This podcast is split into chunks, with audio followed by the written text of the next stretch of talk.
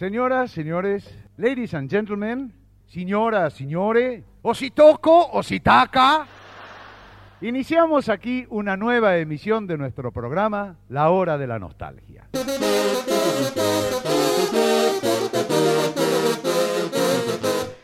Sean ustedes bienvenidos a La Hora de la Nostalgia, el podcast donde hablamos de Lelutier. Bienvenidos a un nuevo episodio de este podcast al que hemos llamado La Hora de la Nostalgia. Mi nombre es Sebastián Padilla y estoy con los tres personajes principales de Cardoso en Gulebandia que pasan a presentarse de esta manera. ¿Qué tal?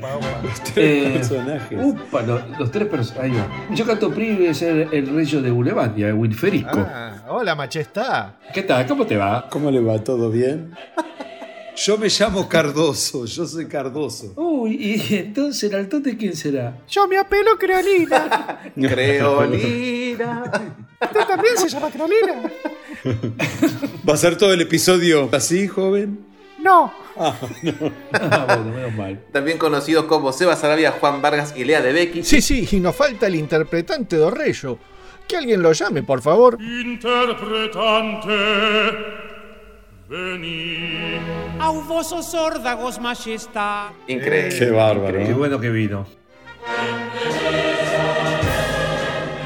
Se habrán dado cuenta de que vamos a hablar del octavo disco en estudio de Lelutier llamado Cardoso en Gulebandia. Me gustaría antes de empezar a analizar y dar datos crudos, si ustedes se acuerdan, sobre todo Juan y Sebas, que ya venían escuchando a Leslu, cómo fue recibir un disco nuevo en los 90 de ellos. Te podría inventar, Seba, pero vos sabés que no me acuerdo cómo llegué yo al disco. Tengo una. Somos dos. Yo tengo una historia, pero que ni la voy a contar porque es absolutamente mentira, porque no dan las fechas para nada. Así que no lo voy a decir. Eh, Otro momento inverosímil de Juan Vargas, ¿no? Totalmente, totalmente. No me dan la Para, fecha, pero ahora, pero, quiero- por ahora la quiero escu- ahora la quiero escuchar. Carlitos me da los cassettes de El Vals de los 25 para que lo escuche. O sea, estamos hablando, tiene que haber sido octubre del, este, del 92. Y entonces yo un día lo llamo por teléfono para decirle, che, qué bueno que está todo este material. Y me dice él, ah, pensé que me habías llamado por el disco. ¿Qué disco? ¿Cómo qué disco? Sacamos un disco. ¿Cómo que sacamos un disco? Sí, sacamos un disco, Cardoso en Gulebandia. Y ahí le corté y salí corriendo a comprar el disco. Yo lo tengo muy grabado, lo tengo como que fue de verdad, sí, pero no puede ser porque el disco no salió en, ya te digo, septiembre, octubre del 92. Esto tiene que haber salido mucho antes. Bueno, pero que el disco haya salido antes y vos no sabías y fuiste después. Claro, por ahí. Ese reportaje que hacen con Badía donde ellos cuentan que estaban grabando un disco, por lo cual yo tenía que saber, esta anécdota debe ser de otra cosa que, eh, bueno, lo contaré más adelante de vuelta. Si te acordás. Mira, yo no quiero ser menos que Juan, así que te voy a decir que tampoco tengo mucha memoria de cómo me encontré con ese disco. Sí creo recordar que estaba caminando por la calle, pasé por una disquería y lo vi en la vidriera. No entendía nada, me tiré de palomita, entré y por supuesto me compré el compact, que era lo que estaba empezando a estar de moda. Te encantaría tener un vinilo como los que tiene Leandro, pero en ese momento era qué bueno tener el- el- este CD, digamos. Tengo mis recuerdos, perdón, tengo mis recuerdos de escuchar el disco recién compradito la primera vez que lo escuché, qué, me, qué sensación tuve, que no la voy a spoilear tan temprano, vamos a ir viendo Claro. de a poquito, poquito, pero sí. bueno, ese recuerdo sí lo tengo bien, bien, bien fresco. Sí, sí. Como nos contó Leandro en uno de los primeros episodios, en el 92 es cuando él arranca a escuchar el Luthier, así que tuviste la suerte de arrancar el fanatismo con un disco nuevo. ¿Vos te acordás cuándo lo compraste? ¿Cómo te enteraste? eh, yo recuerdo muy a principios del 92 haber comprado Lelutier, la L y la S, que ya incluía en la discografía el Cardoso en Gulebandia. Sí. Yo arranqué a escuchar Lelutier en el 90, así que para el 92 yo ya había conseguido prácticamente todo el material en disco, salvo Cardoso. Y me recuerdo un, un joven Leandro de 17 años yendo al libro 49, que era la disquería que, que sigue existiendo en Citibel, todas las semanas a preguntar por el nuevo disco de Lelutier. Y el, y el buen señor me decía, este, no sé lo que me estás hablando, querido. Hasta Upa. que finalmente una tarde me dijo, acá está, y me dio el cassette yo quería el compact porque, claro, eh, era la novedad en ese momento. Y entonces me dice, yo te doy el cassette, Claro. te lo cobro, y cuando venga el compact, me devolvés el cassette y me pagás la diferencia. Oh, mirá. Mira qué macanudo. Me fui a mi habitación, apagué todas las luces, me puse el Walkman, los auriculares y me escuché íntegro todo el cassette. Con una primera vez que escuché el Cardoso en Gulebandia, medio mucho no me, no me había llamado mucho la atención porque claro, tenías que leer Claro. todo el libreto. El cassette incluía el libreto de la ópera, Sí. el resto me pareció maravilloso. Mm. Y después ese cassette lo devolví, me compré el compact y el año pasado Ah. recién me pude volver a comprar el cassette de Cardoso en Mira. eh, unos 30 años después. Compré Claro. el cassette de Ariola, que tampoco era, no era una editora muy conocida, que era una editora española. Sí, sí, digamos que se pasaron a lo que era la RCA Víctor, después Claro. BMG y eh, Ariola en, en España, digamos, ¿no? Pero una compañía mucho más grande que Totalmente. De donde, de donde venían antes, digamos. ¿no? Claro. Yo tengo que aclarar que mi disco, eh, mi CD en realidad, fue prestado a, a uno de los chalchareros para cuando se juntaron en aquel show del 98, iban a cantar Añoralgias, entonces querían escuchar la versión.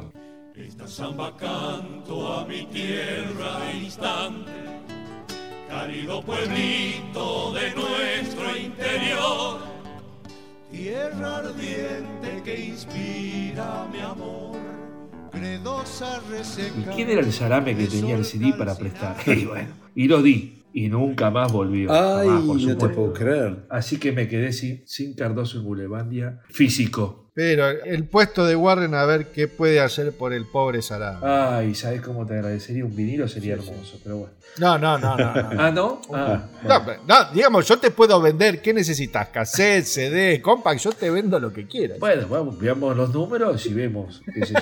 Un Patreon, te hago un Patreon. Patreon. ¿Y, y vos, Padillón, qué estaba? ¿También Cardoso en ese compact magnánimo de originario o no? Sí, señor, sí, estaba todo, todo Ah. Lelutier en MP3, así que mi primer acercamiento fue ahí. Escuché Cardoso y al no tener la letra, Claro, porque era MP3, no me gustó tanto la primera Muy vez. difícil. Claro. Aparte venías. No, no- no le- no le pesqué la gracia. Ah, Claro. ah. Venías con sobredosis, digamos. Venías como, como escuchando todo, todo muy junto por ahí, ¿no? Sí, sí, pero igual los escuché por disco, porque Claro. si no me, me- me daba cuenta, me pasó cuando vi Más Tropero que Nunca en VHS y después Muchas Gracias de Nada, que Muchas Gracias de Nada de entrada me aburrió, pero porque ya venía con mucho antes, es como un Claro. montón. Entonces escuché los discos de a uno y a Cardoso lo escuché por su, por su cuenta, pero claro, vos tenés cinco obras antes que son humorísticamente Sí, sí, recontra efectivas.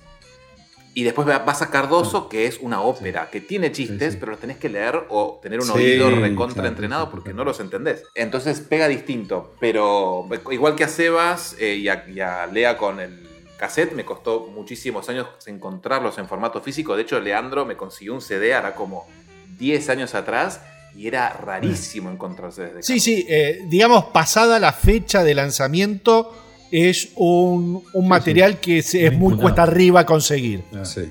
Bien, entonces estaría buenísimo empezar a entender un poco por qué este disco en particular es tan complicado de encontrar cuando los otros siete, mal que mal, se encuentran fácilmente. Esta compañía de discos, al ser tan grande, habrá pensado que esto es, bueno, eh, un producto no tan masivo, entonces habrán hecho una tirada, no hubo demasiada demanda y listo, quedó medio ahí, digamos, ¿no? Los otros, Claro. me parece que al ser de industria nacional, Claro. han quedado en las bateas, digamos. Acá me parece que se hicieron una tirada chica Claro. y se, se agotaron. Y no por, digamos, por ahí en, en el transcurso de un tiempo, ¿no? Por supuesto, si hubiera sido una, se agotaron a, a- a los, a la semana, hubieran repuesto, obviamente. Igual tan raro es que ni siquiera está en YouTube la versión entera del disco. Mm. Tampoco está en Spotify. Pero vos cualquier otro disco de Lelutier ponés que sonamos Sí. que sea todo. Los tenés Sí. en orden, pum, pum, Sí, sí, fácil. Esto no, no lo tenés Bueno, fácil. porque los derechos están en esta, me parece a mí, está claro que es esta compañía que se quedó con estos derechos, no les pertenece a Lelutier como para decir, lo reeditamos, lo acomodamos, lo sacamos, este, hacemos lo que queremos, digamos. Y hoy pertenece a Sony, Claro. BMG. sí, sí, porque sí, esto sí. cayó, Sí, cayó sí, en la sí. parte de Sony. Y Sony, cuando reeditó, digamos, volumen 4, 5, 6 y 7 en el 2018, Cardoso lo pasó por alto. Incomprensible. ¿eh? Incomprensible. Mira, a mí me parece que ellos firman con contrato con Ariola, que es una compañía que estaba asociada con BMG en Europa, en España. Después BMG se asocia con Sony y Ariola ahí queda medio tecleando. Entonces me parece que los derechos quedaron en Ariola. Por eso no están ahora en Sony y Sony no reedita este disco. Claro, en Argentina hubo una Sí. tiradita de, de discos de, de CD y de cassette que una vez pasada la fecha, Chau. Claro. Y el, y el vinilo, acá en Argentina, inexistente total, jamás. Carlitos no nos cuenta algo que tiene que ver con esto de los vinilos. ¿Qué pasó? Eh, No me hagan acordar porque se me ensangrenta la sangre. Lo que pasó fue que la aparición del octavo disco coincidió con la desaparición del viejo disco de vinilo. Esto fue allá por el 90-91. Lo que digo es que la, la industria discográfica dejó de fabricar vinilos para dedicarse, para pasar a fabricar solamente los nuevos compact, los CDs. Se puede decir compact disc directamente. Yo me acuerdo de haber pedido encarecidamente a la disquera que nos hicieran aunque sea unos pocos vinilos para los coleccionistas. Teníamos ya hecha toda la gráfica, que era un dibujo maravilloso, lindísimo, en formato grande. Cuando lo, achicamos al CD, se perdió todo el dibujito ese. Pero bueno, eso por ahí no va la cosa. El hecho es que editaron, cre- creo que solamente 500 ejemplares de LPs. El resto fueron todos a CDs. Cuando tuve el primer LP en mis manos, entonces yo respiré aliviado y dije, bueno, aquí está, qué lindo. Pero el alivio me duró poquísimo, porque así como lo tuve, un día me desapareció. Lo perdí. Se lo habré dado a algún fan o algo, me quería morir. Hasta que un día, en una gira de Lelutier por el País Vasco, se me acercó un fan, más que fan era un, ya un viejo amigo, y me dijo, Carlitos, me enteré de que en tu colección te falta algo que vos aprecias mucho. Me gustaría remediarlo, así que toma, esto es para vos. Y me regaló su único ejemplar de vinilo de Cardoso en Gulebandia. Este tipo se llama José Luis Caji y vive en un pueblito llamado Hermua, en Vizcaya.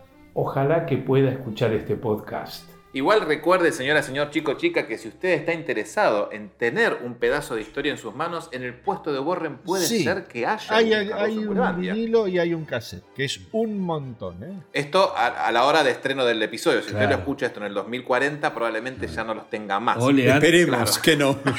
Nunca deje de preguntar.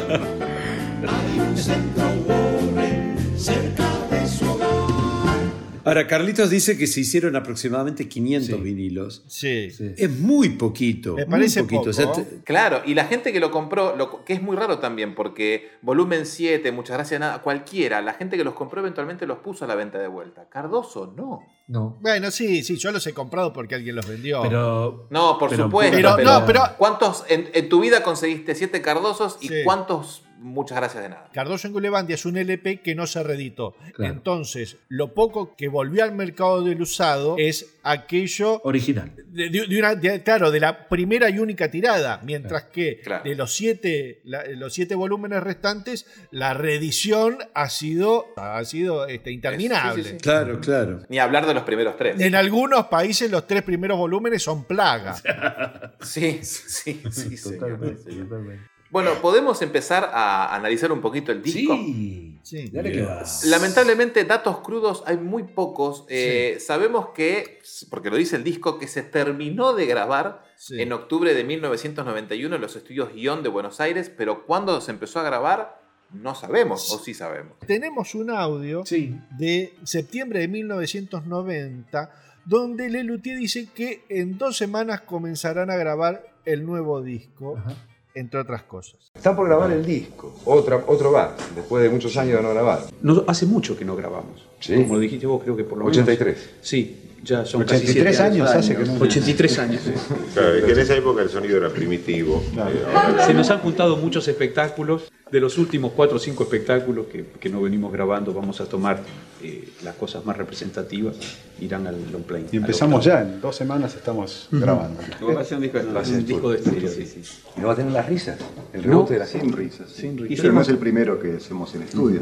Va a ser lágrimas. Claro, los, cuatro, los cuatro primeros discos fueron de estudio, después pasamos al, al disco en vivo y ya el último volvió a ser de estudio. ¿Nos gusta más? ¿Sí? Sí, porque podemos adaptar más el- el- el- la cosa de escenario, adaptarla más al disco. Además dejan que dos o tres este, tontos que escuchamos el disco solos en casa nos riamos solos. provoqué provoqué. Pero fíjate, con los discos en vivo muchas veces nos criticaron que se oye la risa del público y no se sabe bien qué No pasa. se- no se realmente. entiende qué es lo que El disco se convierte en un recordatorio del espectáculo para el que lo vio. Que no lo vio se queda. Es distinto que en el teatro que ponemos el disco de risas. Se contacta. Podemos estimar que un año de grabación, Pod- más podría ser. o menos. Podría ser. Mira, estuvieron en Buenos Aires en el 90, estuvieron desde julio hasta octubre, haciendo temporada con el Rey de los Cantales, y después se fueron a España todo noviembre.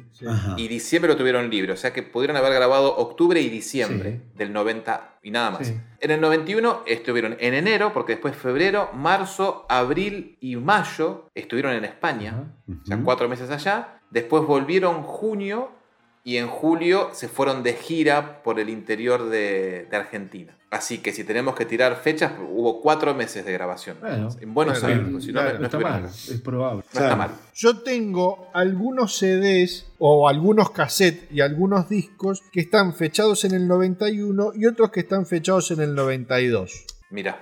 Así es la Qué vida cosa rara de esa. Cardoso en. Eh, un material que en sí mismo está más lleno de dudas que verdades. Más que nosotros, que es una cosa de loco. Y encima es, es el más nuevo, digamos. O sea, deberíamos tener información más precisa. y- sí, sí. No. Lo que sí tenemos es una respuesta muy linda de Carlitos, porque le preguntamos, bueno, ¿cómo se eligieron estas obras? Bueno, eso ya lo dije alguna vez, lo expuse, que cuando nos tocaba elegir un repertorio a grabar, lo primero que considerábamos eran las obras que habían tenido más éxito en el público. Nos sentábamos, cada uno decía, a mí me gustaría grabar tal cosa, tal otra. Lo que pasa que el disco nos daba la posibilidad de mejorar algunos libretos, inclusive algún chistecito nuevo, de hacer arreglos más elaborados, más complicados de las canciones. Por ejemplo, en las grabaciones de estudio siempre podíamos agregar instrumentos extra, instrumentos de, de la orquesta, que no estaban en las versiones teatrales. Y la obra, así a nuestro entender, ganaba en calidad y en eficacia humorística. Bueno, rescatan añoralgias que había quedado dando vueltas de, de luthierías. Sí. Tierra que hasta ayer, tierra que hasta ayer, Adentro.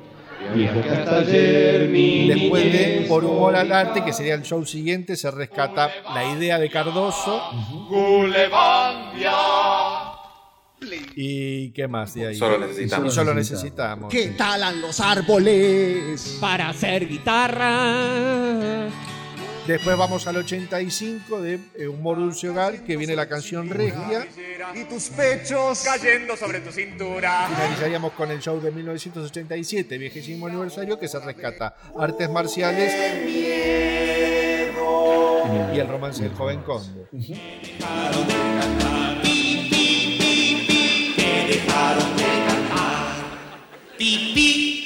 Digamos que es lo más discable de todos esos espectáculos. Si consideramos solamente la cara A del disco, podemos observar que la mayoría de las obras pertenecen a la dupla Pucho Marona. Y de estas, artes marciales y la canción folk fueron arregladas por Jorge y la canción regia por Pucho. La samba Añoralgias, cuya música le escribió Ernesto Acher, carece de un arreglo en especial y se tocó así sin cambios desde su creación, allá por el 1981 en el espectáculo Luthierías. El romance del joven conde es de mi autoría, o sea que lo arreglé yo. Y en cuanto a la cara B, o sea, la ópera Cardoso en Bulevandia, eso merece un párrafo aparte. Y este disco arrancaba curiosamente con iniciación a las artes marciales. Aquí aprenderán que las artes marciales son parte de una filosofía. Una linda reversión para mí. A mí me Está encanta, muy bien. ¿eh? me encanta. Tiene una fuerza tremenda. Me parece que los arreglos esto de estar en el estudio les permitió vestirla más, con más detallecitos, digamos. ¿no? De todas maneras, viste que yo en otros discos siempre criticaba esta cosa de que yo no escuchaba en el disco ese Lelutier que veía en escena. Y acá, si bien está más arregladito, Sí. está como más prolijito, Sí. pero tenés el vivo. Hay una cosa muy, muy como si los estuvieras viendo a los tipos tocando, ¿viste? Y suenan los instrumentos ahí, distinguís perfectamente el dactilófono, Sí. el tubófono, el bass pipe. Están a full. Frente con un luchador más fuerte que tú, deberás moverte más rápidamente que él. Y si te alcanza, que Dios te ayude.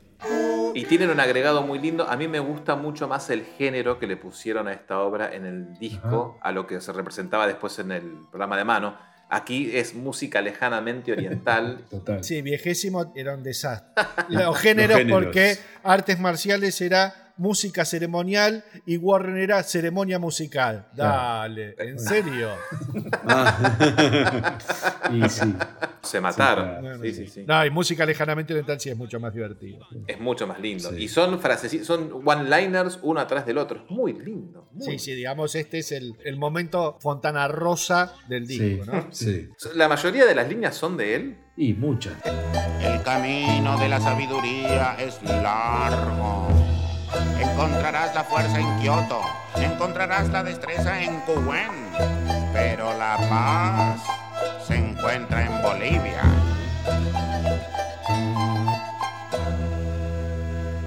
Me llamó la atención, por supuesto, no hay, no hay variedad, variedad en este sentido con, con la versión en vivo, ¿no? Pero se notan muchísimo más los distintos climas que tiene la obra, digamos, ¿no? Sí, es cierto. Van cambiando los, este, la melodía y es hermoso y, se- y- y- y son todas muy distintas a las otras. menos mal que pudieron este, plasmarlo así a esta obra, porque la enaltece a mí me parece, me deja genial. Sí. Está muy bien, sí, sí. Y Es el- una- el- una gran versión. sí. Pucho diciendo sándwich y chorizo está Sí. muy bien, muy bien. En el comedor del monasterio se puede ver un cartel que reza: Oh extranjero, saborea tu tazón de sopa de arroz. Deleítate luego con un plato de arroz cocido y toma un bocado de arroz sazonado con hierbas amargas. También tenemos sándwich de chorizo. Todos están muy Sí. La obra en sí mismo, esto ya lo hablamos cuando hablamos de vigésimo, no es, oh, qué obrón. Rompe bien el hielo, pues son chistecitos uno atrás del Sí, otro. instrumentos informales, eh, música, humor, eh, la letra. Sí. eh, Lelutier. sí, 100%. Es el Lelutier. Es la obra de humor más directo de todo el disco. Claro. Sí, una canción regia también es un humor directo, pero tenés una introducción de un minuto y medio para que venga el primer chiste. Claro. Claro, Sí, sí, claro, sí, sí, claro. sí. Y aparte, esto no es una canción, que No, también no, lo no. hace aún más directo. Las artes marciales son parte de una filosofía.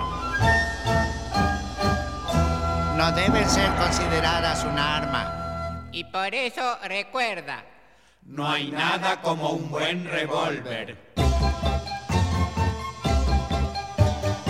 Bien, después seguía solo necesitamos.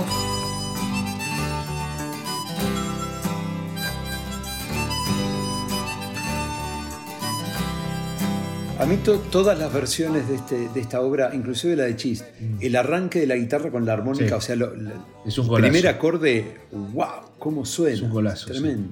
¿Y los otros acordes le gustan también? Sí, también, también, pero el arranque es. Ah, bueno. ¡Chao! A menos mal.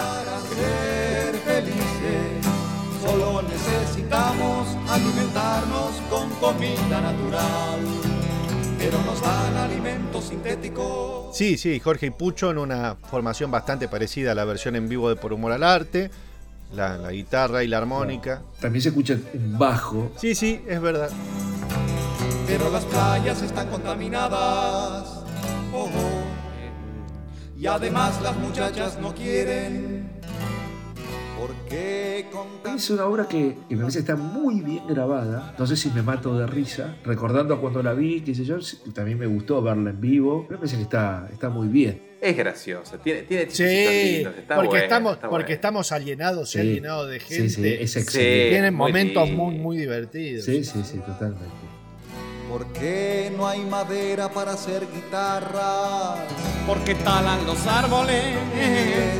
¿Y por qué? ¿Por qué talan los árboles para hacer guitarras?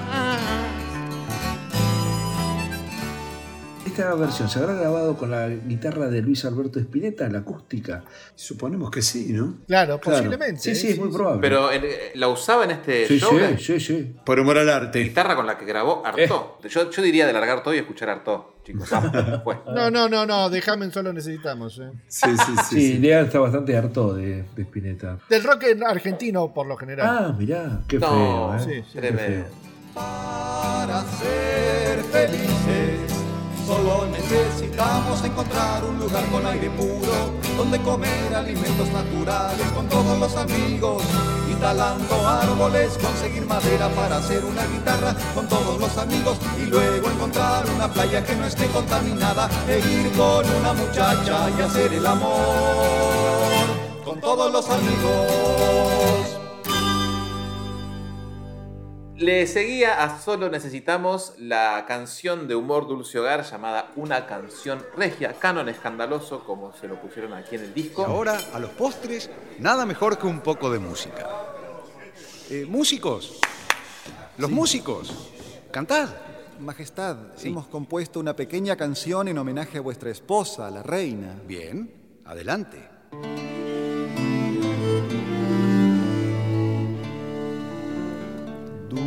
Dulce reina mía, una nueva fantasía en cada nuevo verso. Y es lo que hablábamos antes. También tiene mucho impacto humorístico, pero necesita sí o sí de una introducción larga. Digamos, Claro. escuchamos primero la canción como es para luego romperla y ahí se producirá el efecto humorístico. Tenemos a Carlos cantando la segunda voz de Pucho. Exactamente. Y también tenemos a Daniel haciendo al rey que cuando Ernesto se va de Lelutier y esta obra la representan en versión quinteto, lo toma Daniel. Un rey un poco insípido, ¿no? Medio flojardi. Sí. No le agrega demasiado. eh, Ernesto hacía un, un rey viejito que tenía una gracia. Y bueno, pero sí, lo más importante es el reemplazo de Carlitos en lugar de Pucho.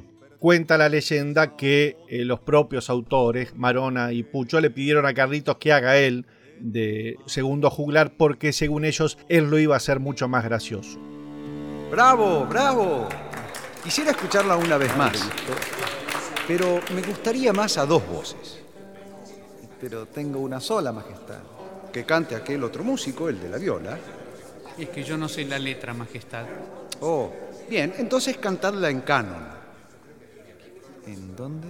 En canon. Esa manera en que primero canta uno y luego otro hace la imitación. Comienza tú y tú, que no sabes la letra, vas repitiendo lo que él canta. Eh, ¿Qué ocurre? ¿No sabéis lo que es un canon? Oh, sí, sí, sabéis. Sí, a mí, eh, digamos, los diálogos, por ejemplo, eh, actuados que hacen, me parecen muy flojos. Seguramente porque Daniel le hace su voz, no genera un personaje desde ahí. Me parece que Jorge cantando es impresionante. A mí me encantó escucharlo tan al frente y solo du- durante mucho tiempo, digamos, ¿no? Esta es una obra un poquito subvalorada por los fans, que contiene muchos elementos hermosos en su factura. Cuando fue propuesta para grabarla en disco, Pucho se propuso embellecerla con un arreglo propio del Renacimiento italiano. Había aprendido a tocar violín de chico y más adelante llegó a tocar la viola da gamba en el conjunto Pro Música de Rosario, un legendario grupo dirigido por el maestro Cristian Hernández Larguía. Aprovechando estos antecedentes, Pucho se conectó con el consort de Promúsica de Rosario y los invitó a participar en la grabación, cosa que los músicos aceptaron encantados. Así fue entonces que nuestro compañero escribió un arreglo precioso para cuatro violas da gamba, que es el que suena en el disco acompañando a los juglares. El día en que te conocí me pareció. El día en que te conocí Muy grande me pareció tu inteligencia. muy grande Vi tu nariz tu inteligencia diminuta Nunca me gustó. Y, no, y no me gusta. Eh, No, no. no, no me gusta. Para mí tiene un humor muy Lelutier, esa Uh, cosa del humor sí, inteligente, parece. de ver cómo empalmás. Totalmente. Es el rey enamorado de fines de los 80. No sé Error, error, pero bueno. Y la onda, la onda de la letra sí, porque Sí. es justamente eso, es la reinterpretación de una letra, es buenísimo. De cómo un canon te termina haciendo decir otra cosa, ¿no? Para mí está muy bien la letra. sí. Sí, es a mí no me va, me parece de lo más flojo. En el libro Lelutier de la L a la S, si no me Sí. equivoco, Samper Pisano cuenta un poco sobre cómo fue participar de esta grabación como parte de la gente que está escuchando el canon. Sí, sí, sí, sí. Habla cómo fue ascendiendo de taza de café a silla que cae. El puntillismo en cada uno de los sonidos que van a quedar perpetrados en el disco, que el murmullo tenga el sonido adecuado, que la indignación de la gente sea la, la que necesita el momento. Este, sí, sí. Es espectacular como lo cuenta. Lo que también nos ofrece el relato de San Peren de la L a la S es que nos tira una fecha. Para el 2 de noviembre de 1990, la canción regia ya estaba grabada. Ahora ves la sombra de uno que sin esperanzas te ama. A mí me pasa en general con, con el disco, por lo menos con, con el lado A, digamos. Lo, Sí. Es como escucharlos en vivo, pero mejor. Me pasa algo parecido como con el volumen 4. Podemos decir entonces que el técnico de grabación es Osvaldo Acedo, que ha sido el técnico de grabación prácticamente No, histórico. ha sido. No ha sido, Acedo. Acedo. Que asiduamente los grababa. Ha sido Acedo, técnico de grabación de los discos de Lelutier. Este, pero este, el sonido de este, la verdad, está muy, muy bien. Se escucha muy, muy lindo. No como el volumen 7 que sonaba tan brilloso. Bueno, bueno, bueno, bueno, bueno, ¿eh? Un poco de respeto. Porque tú perteneces a otro, solo eres del infeliz. de tu marido. Su Alteza, no, no fue mi intención, realmente. Después venía Añoralgia, la samba catástrofe.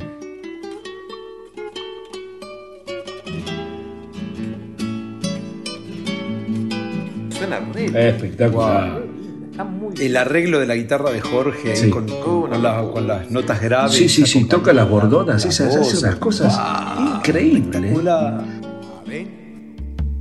Esta samba canto a mi tierra distante, cálido pueblito de nuestro interior. Vos sabés que yo me fui a alguna versión en vivo de Añoralgias y eh, él hacía ese arreglo, pero eh, Sí. claro, quedaba muy bajito, se perdía el arreglo en el vivo. Sí. Y acá está bien al frente, está buenísimo como suena. Porque claro, está, ah, bueno, supongo yo que estará sobregrabado también eso, Claro. tocando las dos guitarras y él haciendo esos arpegios agudos y metiendo esas bordonas este, graves después. Este, hace unos dibujos que es increíble. En un momento con los trinos también. Sí. es una belleza. Súper. El arreglo que tiene. O sea que por- ya lo dijimos varias veces, ¿no? Pero es tan- está tan bien imitado el estilo chalchalero en toda la Sí. Es, es increíble que cuando yo llegué a la parte, a la segunda parte de la introducción, cuando hace pom pom pom pom, cuando aparece esa banda, ese, ese- decís, no pueden ser. Recordemos que en, el- en vivo Claro. el chiste era, bueno, los tipos quebraban de un lado y del otro, ¿no? Como una Claro. especie de coreografía. Claro. Exacto. ¿Cómo transportas eso, Eso. al disco? Ese es un típico chiste luthier, del tipo sorpresita musical fuera de lugar. A nosotros nos causaba mucha gracia cuando podíamos insertar chistes musicales en los arreglos. Cada vez que podíamos incluir alguno, lo metíamos. Este, bueno, fue justamente uno de ellos, aprovechando taran, tin, ton, tin, ton, tin, ton de las guitarras, en lugar de eso metimos una especie como de banda militar con instrumentos de bronce, ¿no? Tuba, bombardinos y pom pom pom pom pom pom pom pom. Y quedó muy muy divertido.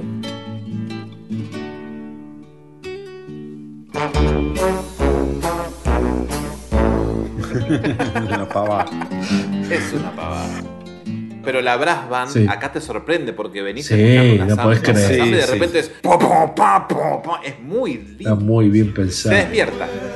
con el corazón, aunque aquel arroyito dulzón hoy sea un hirviente torrente de lava que por suerte a veces se apaga cuando llega el tiempo de la inundación.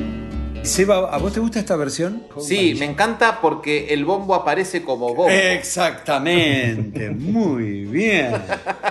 Acá no está el pedo en el piso para hacer el Claro, del Luthier, sino razón. que está usado como instrumento. Como instrumento. y al atardecer llueven meteoritos.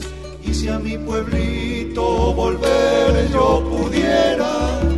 Ya que está, aprovecho entonces para señalar otro chistecito que va al final, que yo no sé si la gente se da cuenta, pero es el rasgueo interminable de, de la guitarra. Es como si hubieran puesto o muchas guitarras o si fuera una guitarra enorme de 40 cuerdas. Entonces se escucha... Es una pavada, pero muy divertida. No lo haría ni mamado.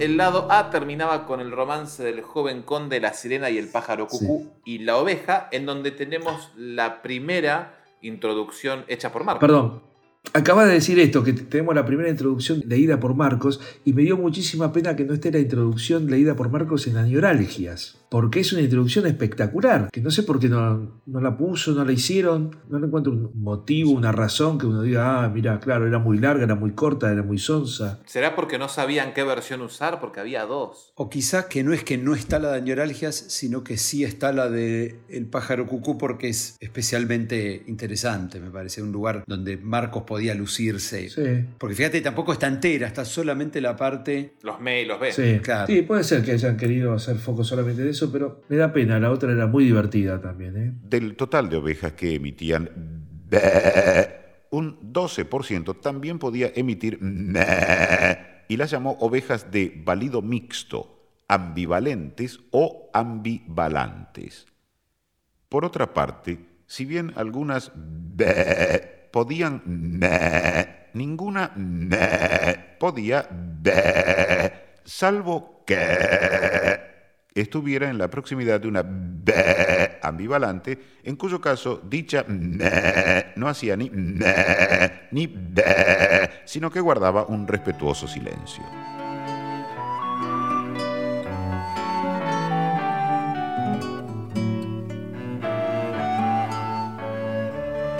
El romance del joven conde no es otra cosa que la parodia del romance del conde Olinos, un clásico del romancero español del siglo XV-XVI.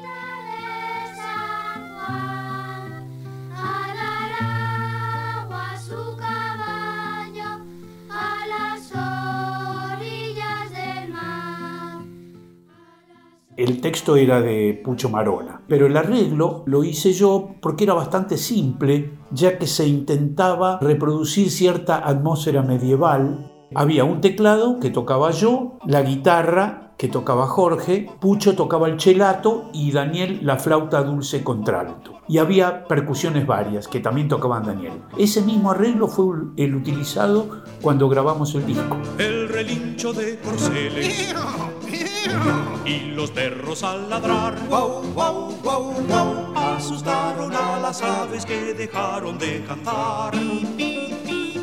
Que dejaron de cantar. Que dejaron de cantar. Que dejaron de cantar.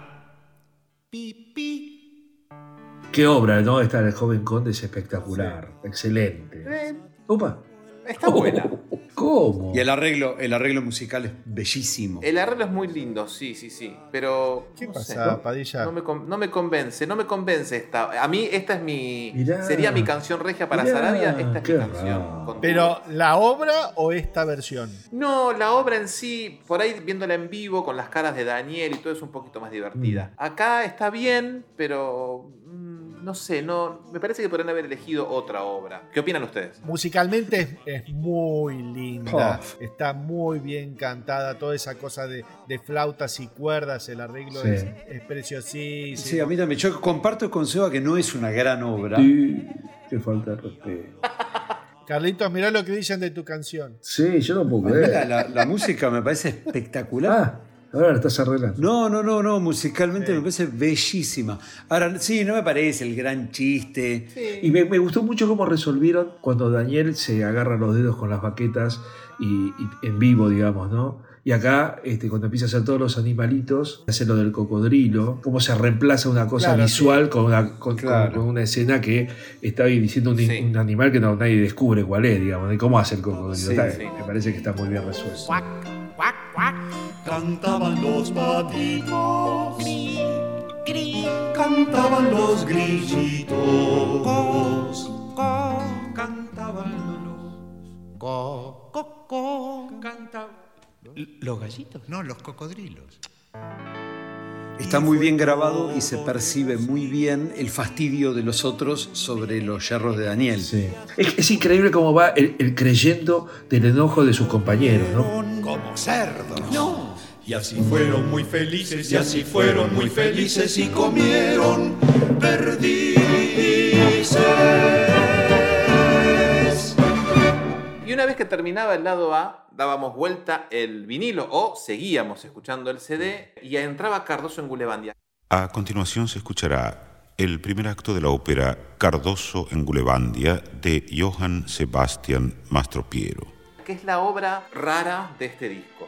Eh, Totalmente atípica en lo que es Lelutier. No sé, porque es. Bueno, no te quiero contradecir porque es tu opinión. No, co- contradígame, para eso Sí. viene. No, no sé, porque ellos, viste que en todos sus discos vienen con un lado, con obras cortas, y después meten un- una ópera, un fragmento o alguna cosa medio así. En la Una idea que sí. trataron de sostener siempre, digamos, o, o las veces que pudieron. Y, y bueno, y acá a mí me parece raro que eligieran Cardoso. Y si iban por esta regla, no le quedaba otra. No, podrían haber hecho las majas. No es discable. Estoy de acuerdo que no es discable. Para mí Cardoso es lo que da origen a todo el disco. Recuerdo perfectamente el día en que, charlando sobre las próximas obras discables, Pucho manifestó un sincero entusiasmo por la obra de Cardoso en Gulebandia. Pero en realidad lo que le gustaba a Pucho era el libreto de la obra y el invento del gulebache. Él estaba pensando en otra cosa, estaba pensando en la música. Casi recuerdo sus palabras. Si ustedes me dejan hacer, yo podría escribir una partitura en estilo ópera verdiana, algo así como parecida al Otelo o a un balo in maschera. Yo me acuerdo que se salía de la vaina mientras nos contaba su proyecto y empezó. Eso sí, vamos a necesitar una orquesta completa, una orquesta sinfónica, un coro mixto y solistas líricos. Nosotros naturalmente encantados le, dimos todo nuestro apoyo incondicional porque conocíamos sus capacidades y sabíamos que iba a escribir algo único. Y bueno, se puso a trabajar de inmediato con un entusiasmo asombroso. Y ya ven lo que salió. Permitid que me presente príncipe. Musicalmente, Cardoso en Gulebandia, la versión Ah. del disco, es alucinante. Sí. Como cantan eh, todas las personas que participaron de este disco, es maravilloso. Pero como obra de Lelutier, si no tenés la letra a mano, no entendés una goma. Yo me quedé afuera toda mi vida, ¿viste? porque aparte no es un género... eso, estás escuchando una Sí, sí, ópera. y a mí no me divierte Sí, mucho, sí. entonces yo levanté, eh, le puse pausa y puse stop mil veces. No podía entender qué decía cuando cantaba No, Criolina, menos todavía. Es una obra que la fui tomándole el gustito Mm. en cada reescucha que le fui haciendo. No, no es una obra que dejé de lado, sino que me tomé el trabajo Mm. Sí, de sí, reescucharla y ahí tomando, che, mirá, puta, esto está bueno, mirá qué bueno está este. Sí, Sí. ahora sí te la escucho entera y no Sí. tengo ningún. la- y la disfruto, la disfruto un montón. Claro. Yo por cansancio podría decir lo mismo y hasta que le entré y digo, no, sí, es una obra increíble. Totalmente. Pero si no tenés la letra. No, no, no, no. Te, te- te quedaste afuera del 98% de los chistes. Sí, sí. Que encima, lamentablemente, el vinilo no trae nin- ninguna letra. Si no trae el libreto. Que sí lo tenía el CD y el cassette, solamente con la letra de Cardoso que te acompañaba un poco en la escucha. Por eso decía que es una obra muy atípica en Lelutier. El volumen 3, en la parte de atrás, tenía la letra completa de Voglio entrar per la finestra. Exacto. Es muy difícil poner semejante libreto de, de la ópera en la contratapa del disco. Pero, Pero haces como hiciste Muchas Gracias de Nada o Más Tropero que Sí. Nunca. Haces el disco que tipo se abre, que se álbum, llama claro, en álbum. Exacto. Y tenés de Eh, es un costo, todo es Cuando no costo. hay voluntad, no hay voluntad, Maya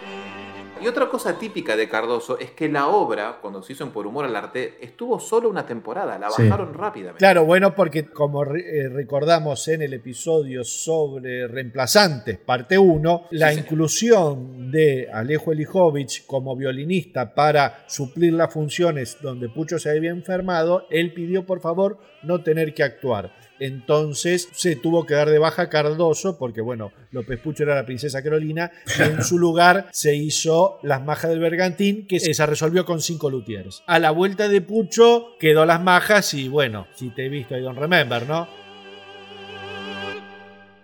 Cardoso expresa su pasión por Creolina, mientras ésta, por lo que se puede inferir, piensa en el banquete de esponsales.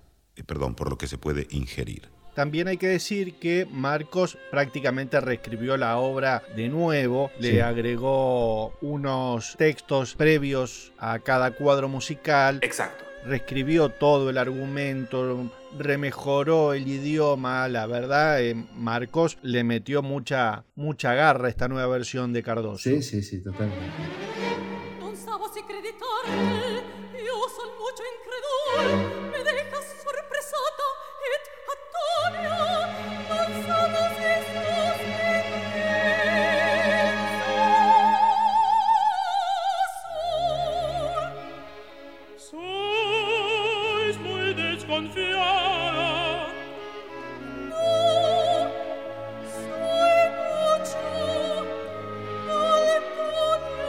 Siempre me llamó la atención que hayan elegido esta obra, a la cual dejaron de lado rápidamente, para incluir en el disco. Lo que pasa que es otra cosa, Seba. Las majas del bergantín no tenés por ahí la posibilidad de hacer este despliegue de cantantes y de, de música y hacer una ópera real. No, es que es otra obra, no es el Cardoso de Por No, no, sí, sí, es el ti- Lo único que comparten es el título, nada más. Sí, sí, sí, sí. Yo la tenía muy escuchada en vivo la obra. Claro. Y yo no sabía lo que me iba a escuchar, me resultaba muy raro Claro. que grabaran eso. Y cuando empezó es como, para, ¿qué hicieron? ¿Qué es esto? Claro, yo no tenía Eh, la comparativa. ¿Qué te pasó a vos? A mí me mató porque encima era una obra que yo amaba, pero con toda mi alma, la versión en vivo de, las seis voces cantando. Y yo pensaba que iba a escuchar eso. Claro. Sin embargo, con el tiempo le fui tomando cariño. Me parece una hermosa obra. Tiene momentos que son increíbles. Todo lo de la alegruja. ¡Wow! Es, es un, es un momento musical muy, muy, muy, muy, muy bueno. No, es tremendo. Eh. Musicalmente es increíble. Increíble.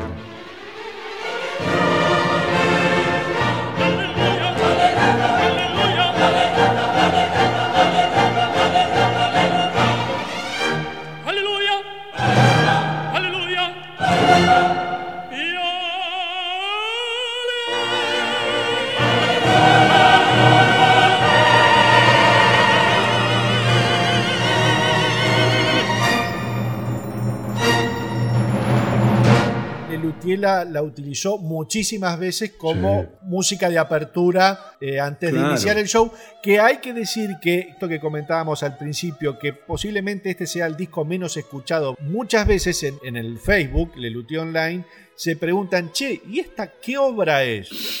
es posiblemente de las obras del disco menos escuchado Cardoso en Gulebandia. Esta versión es lo que menos se conozca de Lelutier, posiblemente. Tenemos que nombrar que todo el arreglo es de López Sí. Pucho. Si bien la música original era de Ernesto Sí, sí. Bachar, esto es casi borrón y cuenta No, nueva. no, es borrón y cuenta nueva prácticamente. Sí, sí.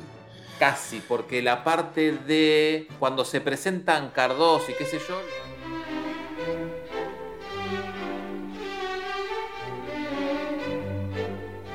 Lo que suena es el baile de máscara. Para barabam, param, pam, pa, pa, pam, para barabam, param.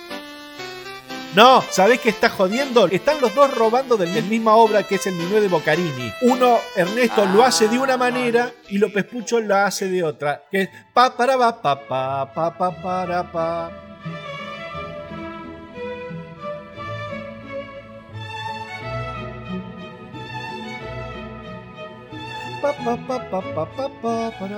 Resuelta la duda, entonces. Muy bien, de Becky tiene un 8. Sí, gracias, porque yo alguna vez escuché música clásica. Fue un fin de semana largo.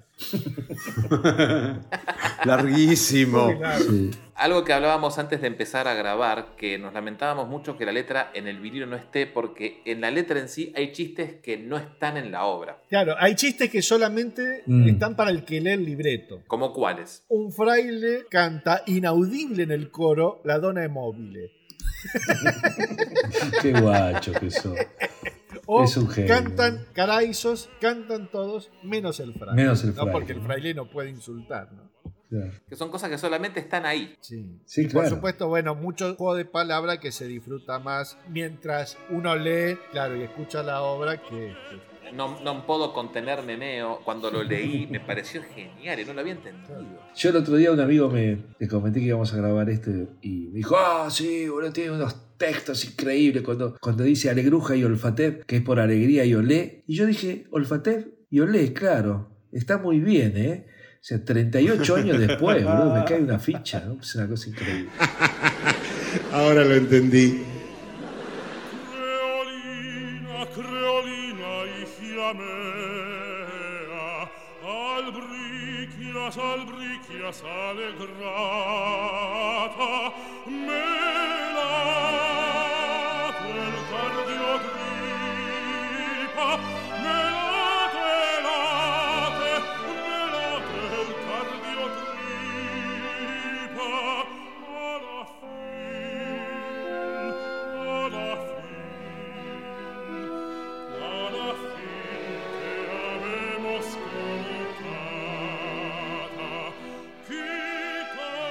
Podemos nombrar ¿no? a los solistas. Lía Ferenese es la soprano, que es la princesa Carolina. Gabriel Renaud es el príncipe Cardoso, que es el tenor. Y Víctor Torres es el barítono, que es el rey Wilferico. El coro es el Estudio Coral de Buenos Aires, dirigido por López Pucho, que además había hecho la música y el arreglo. Y la Orquesta Asociación Profesores de la Orquesta Estable del Teatro Colón. Pavadita, ¿no? De gente ha participado. Gabriel Renault y Víctor Torres, cantantes del Colón del repertorio. O sea, yo a Víctor Torres lo vi haciendo Maceto en Don Giovanni. Mira. Y un espectáculo muy lindo que hacía con Malena Solda. Ajá. Ella recitaba unas poesías del siglo oro español y, y él cantaba con un, un músico que acompañaba en la UD. Se llamaba la, La Rosa de Maravilla, algo así el espectáculo. Muy lindo espectáculo. Víctor Torres es un, un cantante que ha hecho, es compositor además, y es como que en un momento se desprende un poquito de lo, del mundo operístico Sí. y, y toma una carrera como, de, como así como música académica, digamos, pero más de concierto, digamos. Sí, eso. De vuelta, qué loco, ¿no? Gente tan de otro palo, digamos, tan seria, ¿no? Este, grabando esta ópera. ¿Cómo habrá sido para estos tipos? ¿Se habrán cagado de risa grabándola o no? si se reían los solistas de Cardoso. La verdad es que durante las sesiones de grabación se viven muchas emociones y de todo tipo, pero risas, lo que se dice risas, suele haber muy pocas. Las partituras de Luthier suelen ser muy complicadas, difíciles de interpretar. Hay arreglos en los que directamente se necesitan virtuosos del instrumento. Claro, dada la índole de, de nuestros libretos, es natural que surgieran algunas risas cuando los músicos leían por primera vez el libreto. Pero bueno, una toma, un ensayo, otra toma, bueno, ahora ya grabamos, ahí ya se transfiguraban y se abocaban con muchísima seriedad a la interpretación, cuidando de que todo saliera perfecto. ¿Y quiénes son los únicos dos luthiers que participan dentro de la obra interpretando papeles? En el papel del fraile está Marcos Mustok, ¿no? Claro, y es el Sí. que Sí, además es el relator. Y después tenemos al... A Carlitos haciendo el interpretante, que es un personaje espectacular, está súper, súper bien. Muy a tono con los otros cantantes, ¿no?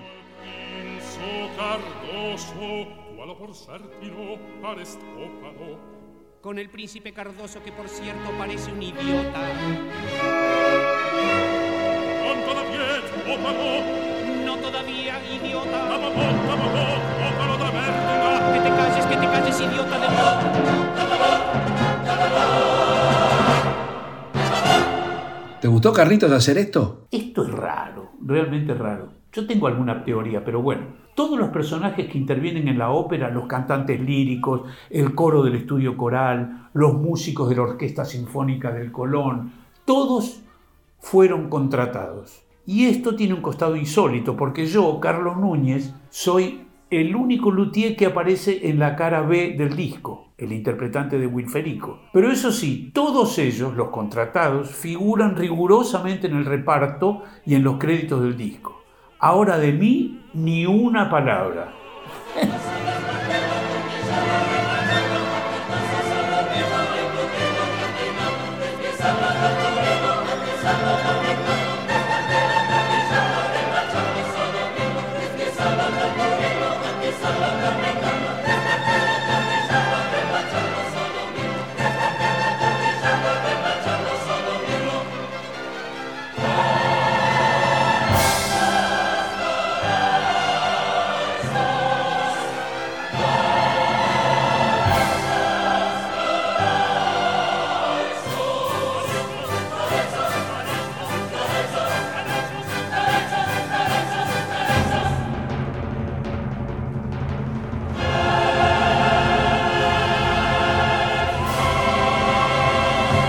entonces terminaba el disco Cardoso en Gulebandia, al menos el último disco grabado. Sí, en sí, último Claro, disco sí, sí. oficial. Sí. Después vol- volverán a estudio a grabar, a grabar participaciones, Sí. ¿no? Lo de Serrat, Claro. pero no un disco de ellos.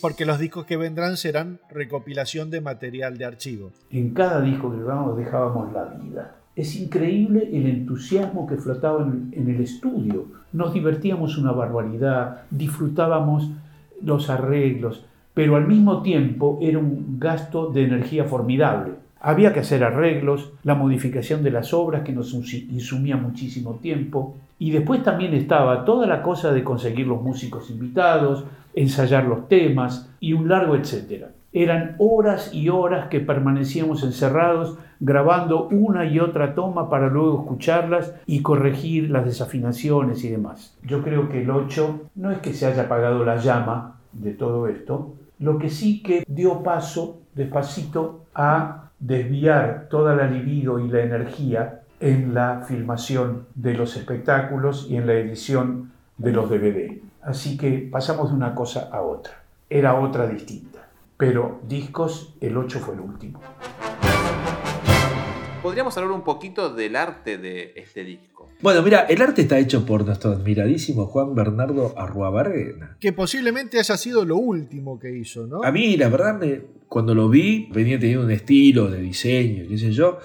No sé, no, mira, eh, eh, el primer impacto no me gustó, digamos. Después con el tiempo uno se acostumbra y dice, ok, a ver qué es este dibujo, qué me representa. Y no está mal el dibujo, que yo no sé quién es este, el autor. No, no, ¿No? tenemos la- esa información. Ok, claro. Pero bueno, está Creolina ahí tapada con, su velo. Cardoso atrás y el jabalí ahí. Y claro, cuando te asomás a verla a Creolina decís, mamita querida, es un monstruo, ¿no? Pero este, ahí hay una humorada eh, heavy, digamos, ¿no? Pero bueno, a mí no... Es muy linda. Tiene una gráfica que solamente se disfruta en el LP. Ya Mm, en el compact y en el, y ni te digo, en, En el, el cassette, cassette, claro. no, No se se entiende una, goma. Y Una, una, mancha de tinta, sí. y una contratapa, si se quiere, un poco perezosa, con una Muy foto de, del séptimo regimiento, que Sí. incluye ahí a los cinco luthiers. Que Carlos lo, lo Sí, mataron. a Carlitos está bostezando.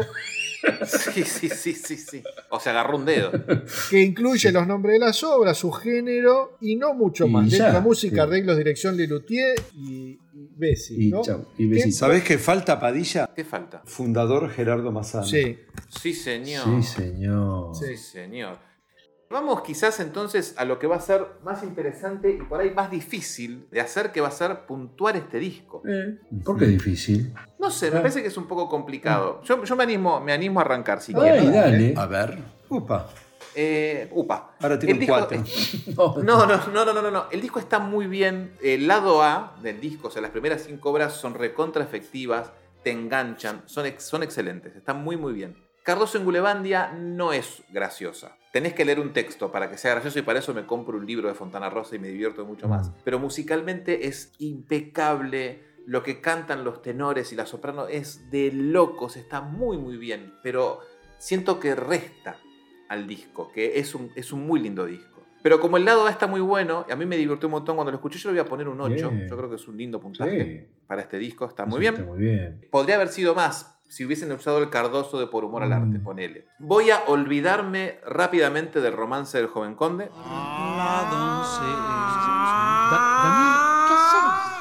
La sirena. Porque- Sí, se tiene que arrepentir. Perdone, Sarabia, perdone. Y voy a rescatar, incluso yendo en contra de lo que dije antes, a Cardoso, porque si bien no es graciosa, es una obra del carajo.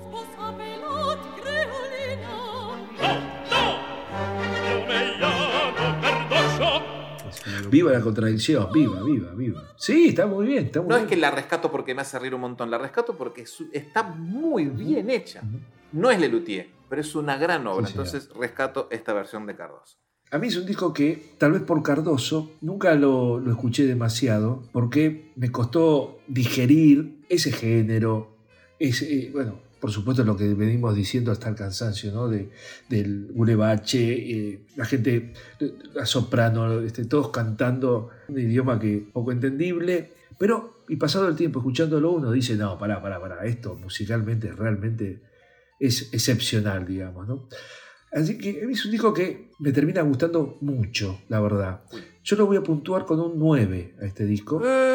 Sí, sí, sí, sí, sí, sí. Tranquilamente. Qué, qué- qué con- prudentes, qué prudentes que están mis compañeros. Mirá cómo, se, cómo está Ah, spoileando bueno. sin decir nada, ¿no? Está a la altura del volumen 4 para vos este disco. Sí, sí, sí, sí, sí, sí, sí. Mirá, muy bien. Obviamente ya, lo, ya está clarito que yo voy a, a descartar una canción regia. ¿Qué ocurre? ¿No sabéis lo que es un canon? No, sí, sí, sabéis. No me parece que tenga una efectividad humorística tan potente como todas las demás. Y ahora el problema es rescatar una obra, digamos, ¿no? Me resulta difícil porque estoy entre dos. Evidentemente voy a rescatar a Neuralgias.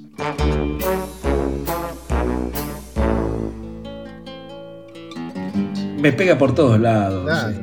sí. Yo le voy a dar un 9. Va. No es mi disco favorito, pero tampoco es un disco que yo olvide. Eh, tiene muchísimo trabajo, digamos, para despedirse Lelutier del- de las grabaciones en estudio. Es un discazo, tiene muchas obras muy humorísticas y tiene muchas obras de, de un gran trabajo. Mi obra olvidable, y yo me voy a olvidar de la canción regia, porque hay que olvidarse de alguna, porque si no te echan de este podcast. y tus pechos cayendo sobre tu cintura. Y bueno, vamos a rescatar Cardoso en Gulebandia, que es una obra, una vez que, que le tomás el gustito de decir, puta, qué capos que son estos tipos, con una participación de Lelutier en esta obra en particular, casi testimonial, con un trabajo y, y con unos momentos de música y de humor que a mí me gustan mucho.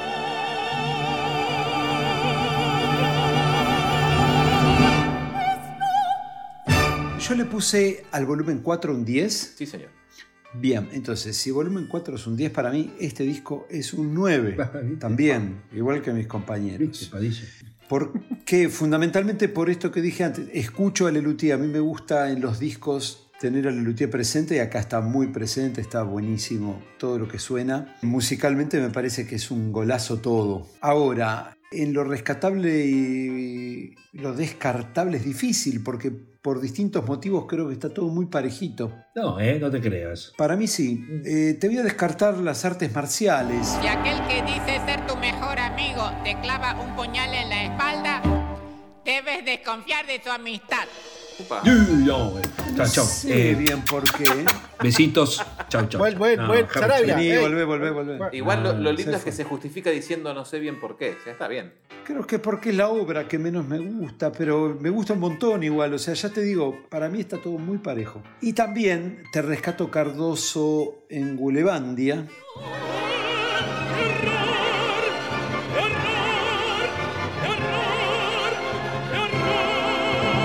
No comparto lo que dicen mis compañeros. Yo creo que sí es una obra muy luthier. Y no me acuerdo que había dicho Lean, pero no comparto lo que dice Lean tampoco.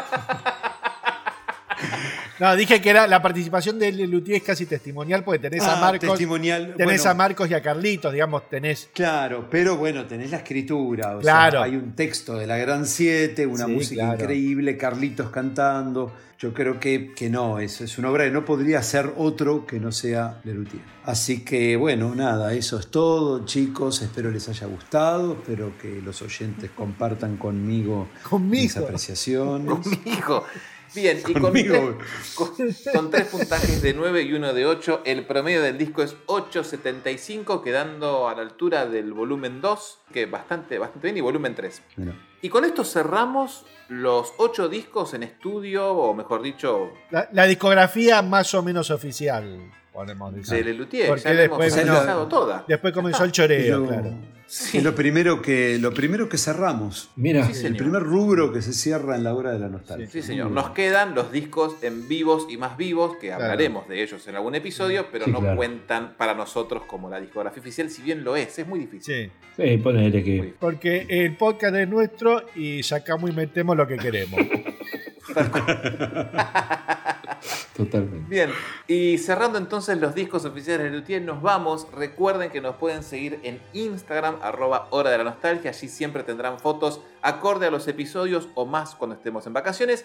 Y si tienen ganas de invitarnos un café, ¿a dónde pueden ir, don Juan? Bien, pueden ir a cafecito.app barra la hora de la nostalgia y ahí pueden invitarnos con unos cafés y colaborar con este proyecto que tanto amamos. Si estás en Argentina, No, si estás, por ejemplo, en Japón y escuchás las, las artes marciales y querés participar y colaborar con este podcast, tranquilamente te metes en patreon.com barra la hora de la nostalgia y ahí te suscribís y vas a tener un montón de beneficios por ser tan lindo con nosotros. Para las casacas, las remeras, las gorras y todo el merchandising de la hora de la nostalgia, si estás en Argentina puedes ir a lahoradelanostaljia.flashcookie.com, pero si vivís allende los mares tenés que ir a lhdln.redbubble.com donde allí encontrarás un surtido creado por la dupla Sarabia de Becky que gustarán mucho. Recuerden que la comunidad de oyentes del podcast y fans de Lelutier tienen su espacio en la hora de la nostalgia.com.ar. Suscríbanse a YouTube, toquen la campanita, así no se pierden de ninguna novedad de lo que queda de esta tercera temporada. Y nos vemos en 15 días con más La Hora de la Nostalgia. Y como siempre, háganle caso al traductor oficial de Burebandia. ¿No seguís la hora de la nostalgia en las redes? ¿Pero qué estás esperando? A continuación y fuera de programa, Actuará en carácter de solista el maestro Carlos Núñez Cortés. Una de las cosas que estoy haciendo, que empecé hace poco también, que dije, uy, uy, uy, ¿dónde me estoy? Dios, Uy, uy, uy. uy, uy, uy. Es agregarle a cada una de la, la ficha. Vieron que yo tengo una, un archivo enorme que se llama Obras, Textos y Guiones. Que Sí. vos Sí. apretás número 32 y aparece Bolero de Mastropiero, autores, tarararara, fecha de estreno, etc. Bueno, un apartado nuevo que se llama Género u obra a la cual parodiamos. Muy lindo. Muy bien. pero Muy lindo. con exactitud, ¿viste? Es decir, eh, le pregunto incluso a los creadores o voy a los papeles que tengo, Qué a, lindo. a dónde abrevaron, dónde mierda, ¿viste? Claro. Y entonces ¿Cuál es la referencia? la referencia, Claro. sí, y me encuentro con cosas espantosas como Pucho que me dice qué es lo que está parodiando los milagros de San Dádivo, ¿viste? Ajá. Entonces dice, mirá, lo más cercano podría ser Guillaume de Maillot, siglo XIV, música Uf. borgoñana de cláusulas y cuart... Digo, andate la qué mierda. Pucho. Sí, Creo pero que bueno. los gamelanes entienden más. Los game- el gamelán es javanés. Pero Totalmente. por eso lo del gamelán, lo del gamelán javanés, que creo que es la única obra que nos queda por parodiar. Coco. Coco.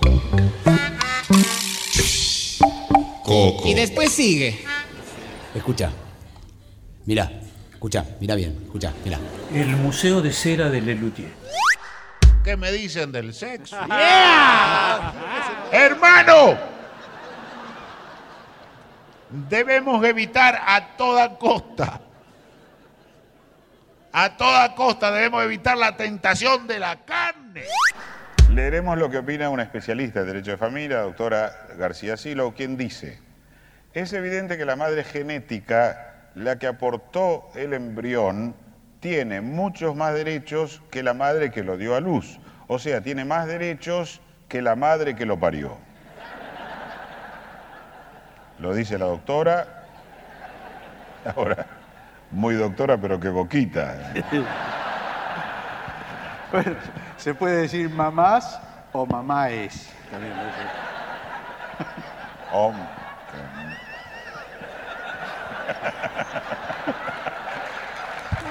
¿Sabe alguna Mamaces. también. Que mamaras o mamaces. Juan de Castelar nos mandó un mail.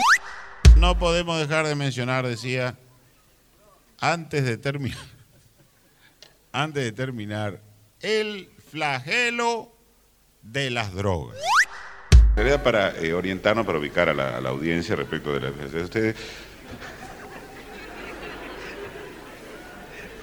Lo que en realidad nos interesaba saber es... eh, lo que nos interesaba saber es si hay alguna línea política, alguna corriente ideológica concreta.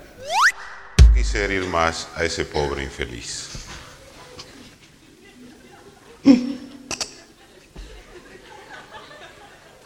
Perdón, señor. ¿Quiere un café? ¿Cómo no, gracias? Dígame, ¿hay correo en la aldea? Hay. ¿Hay telégrafo? Hay. ¿No sabe si podré mandar un mensaje? Hay. ¡Ah! fue para allá. Amalagate, coméguete, Amalanga fue para acá. Amalanga, Amalanga, Amalanga fue, Amalanga fue para Galingui. ¿Eh? No. Amalanga fue para Galanga. Tampoco. Amalanga fue para Galungui. Y vamos a ver, vamos a ver. Allá tú, acá yo. Allá yo, acá tú. Allá tú y yo, acá, aguacate. Aquí toco yo, aquí toco yo, aquí toco yo, aquí tocaba yo.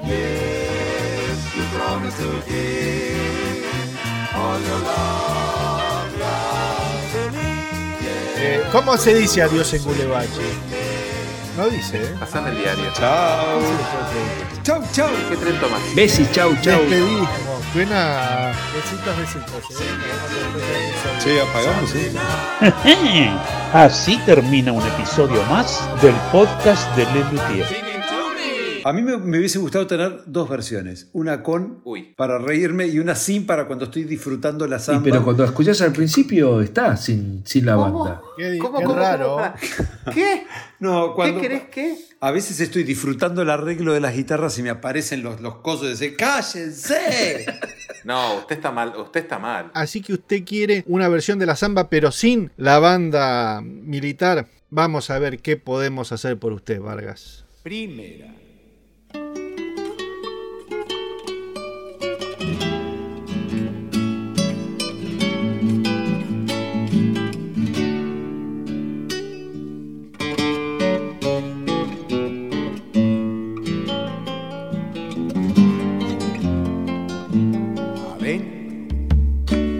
Samba canto a mi tierra distante, cálido pueblito de nuestro interior, tierra ardiente que inspira mi amor, gredosa reseca de sol calcinante, recordando esa tierra quemante, resuena mi grito qué como te recuerdo mi lindo pueblito, con tu aire húmedo y denso de día, noches cálidas de fantasía, pobladas de magia, de encanto infinito, y el cantar de tu fresco arroyito salvo en los diez meses de la sequía.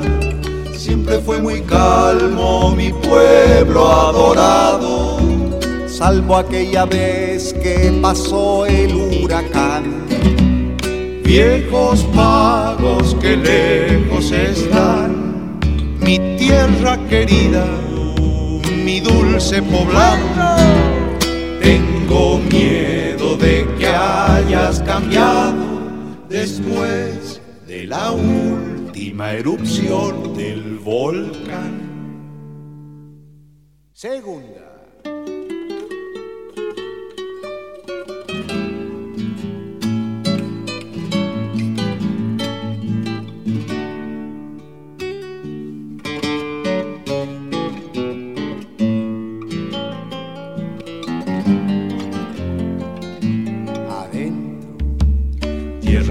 Ayer mi niñez cobijabas. Siempre te recuerdo con el corazón, aunque aquel arroyito dulzón hoy sea un hirviente torrente de lava que por suerte a veces se apaga cuando llega el tiempo de la inundación. Hambrientos lobos aullando estremecen cuando son mordidos por fieros mosquitos. No se puede dormir por los gritos de miles de buitres que el cielo oscurece. Siempre algún terremoto aparece y al atardecer llueven meteoritos. Si a mi pueblito volver yo pudiera, a mi viejo pueblo al que no he regresado.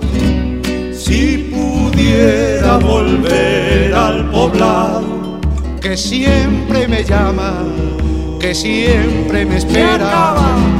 Si a mi pueblo volver yo pudiera, no lo haría ni mamado